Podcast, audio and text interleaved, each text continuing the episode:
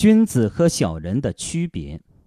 朋友们，大家好，欢迎收听由张斌播讲的《听听别人怎么说》节目。今天的节目跟大家分享发表在微信公众号“新华网上”的一篇文章，题目是《君子和小人有何区别》。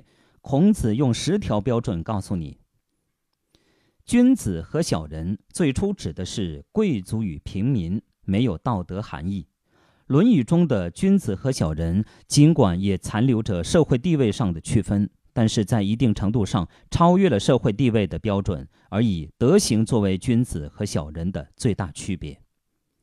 虽然一些君子常被人讥笑为伪君子，但是这并不影响“君子”这一词的美好内涵。我们做人做事都应该朝着君子之德的方向努力。心诚求之，虽不重，不远矣。在生活中，更要近君子，远小人。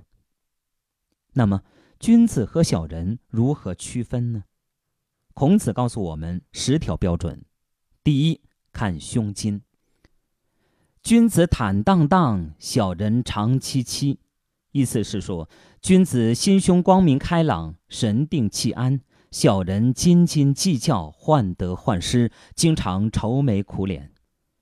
君子的胸襟永远是光风霁月，无论得意或者是艰难，都自然是胸襟开朗、乐观而不盲目，对人宽容，没有仇怨，所以能够仰不愧于天，俯不怍于地。小人的心里永远都有事情，不是觉得别人对不起自己，就是觉得这个社会不对，再不然就是某件事情对自己不利。第二，看交友，君子周而不比，小人比而不周。意思是说，君子合群而不与人勾结，小人与人勾结而不合群。君子无论和什么人交往，都能以公正之心对待众人，一视同仁，不拉帮结派；小人却总是喜欢和自己相近的人结成小圈子，排斥异己。结党营私。第三个标准是看标准，君子喻于义，小人喻于利。意思是说，君子看重的是道义，而小人看重的却是利益。当遇到问题或者面临抉择，君子会首先以道义的标准去衡量，最后做出选择；而小人遇到事情，首先想到的是如何获利。这是君子和小人思考问题或者做选择的时候最大的区别。第四，看是非。君子成人之美，不成人之恶；小人反是。意思是说，君子成全别人的好事，而不助长别人的恶处；小人则与此相反。品德高尚的君子有仁爱之心。凡是别人的事情符合道义的，君子不仅乐见其成，更愿意力所能及的帮助别人达成美好的目标，促成别人的进步成功。但如果是不合道义的、违背道德和法律的事情，君子一定不会成人之恶，为虎作伥。第五，看言行，君子和而不同，小人同而不和。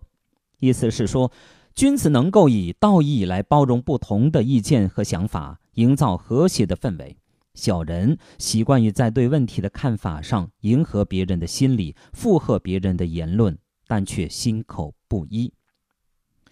君子能够容忍不同的想法、意见，并且不会隐瞒自己的不同观点，与人赤诚相见、肝胆相照。蝇营狗苟的小人却不是这样。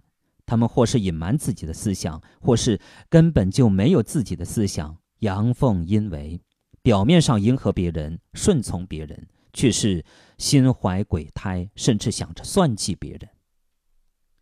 第六，看气质，君子泰而不骄，小人骄而不泰。意思是说，君子泰然自若而不骄傲，小人骄傲而不泰然自若。两千多年前，孔子先生就教我们主要看气质。君子庄重，心境平和，气定神闲，没有骄矜之感；小人傲慢自大，带有攻击性，充斥着骄矜的气息。第七，看志向，君子上达，小人下达。这句话有多种解释。一说，君子日日长进向上，小人日日沉沦向下；另外一说是，君子循天理，日益高明；小人循人欲，日益污下。还有有人说，君子追求高层次的通达，小人追求低层次的通达。还有说法，君子上达达于道，小人下达达于气。古人说。志当存高远，做人两个方向，一个向上，所谓上达；一个向下，所谓下达。向上即是向善，不断改正错误，追求道义；向下即是不知改过，不知修身养性，日渐其颓废。从善如登，从恶如崩。向上走总是困难的，要付出很多的努力；向下走很容易，但结果。却是毁掉了自己。第八，看追求。君子怀德，小人怀土；君子怀行，小人怀惠。意思是说，君子所思考和忧虑的是德行，小人所思考和忧虑的是田宅禄位。君子所思考的是不能触犯法律，小人所思考的却是如何获得利益。君子安分守法，小人则唯利是图。君子和小人所思考和忧虑的东西都不一样，所采取的行动自然也就不一样，最终的结果更是天壤之别。第九，看人品。君子求诸己，小人求诸人。意思是说，君子要求的是自己，小人要求的是别人。出了问题，有了矛盾，君子有自我反省。自立自强的特质，君子总是先反省自己的想法，寻找自我的不足，从而改正缺点，不断进步。而小人则正好相反，从来不会检讨自己，总是把错误和责任推给别人，对别人求全责备，自然不会有进步。第十，看抉择。君子固穷，小人穷思懒矣。意思是说，君子走投无路时仍然坚持原则，换了是小人就胡作非为了。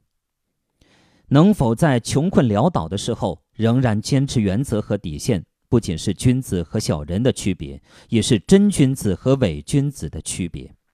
越是在最艰苦的环境中，越能看出一个人的本质。好，朋友们，感谢大家收听由张斌播讲的《听听别人怎么说》节目。刚才与您分享的是发表在微信公众号“新华网”上的一篇文章《君子和小人的区别》。感谢大家的收听。